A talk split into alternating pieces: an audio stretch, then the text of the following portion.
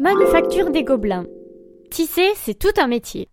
Elle tient son nom de Géant Gobelin, un teinturier de laine réputé pour ses rouges à l'écarlate et qui installe ici son moulin au XVe siècle. Début 1600, le roi Henri IV décide de développer la manufacture française pour limiter les imports en tapisserie. Pas bête, vu la grande consommation du souverain et de sa cour.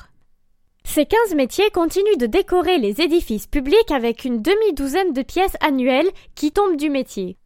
BuzzyTip. Tu peux profiter des visites animées par des conférenciers pour découvrir l'histoire du lieu. Franchement, ça vaut le coup.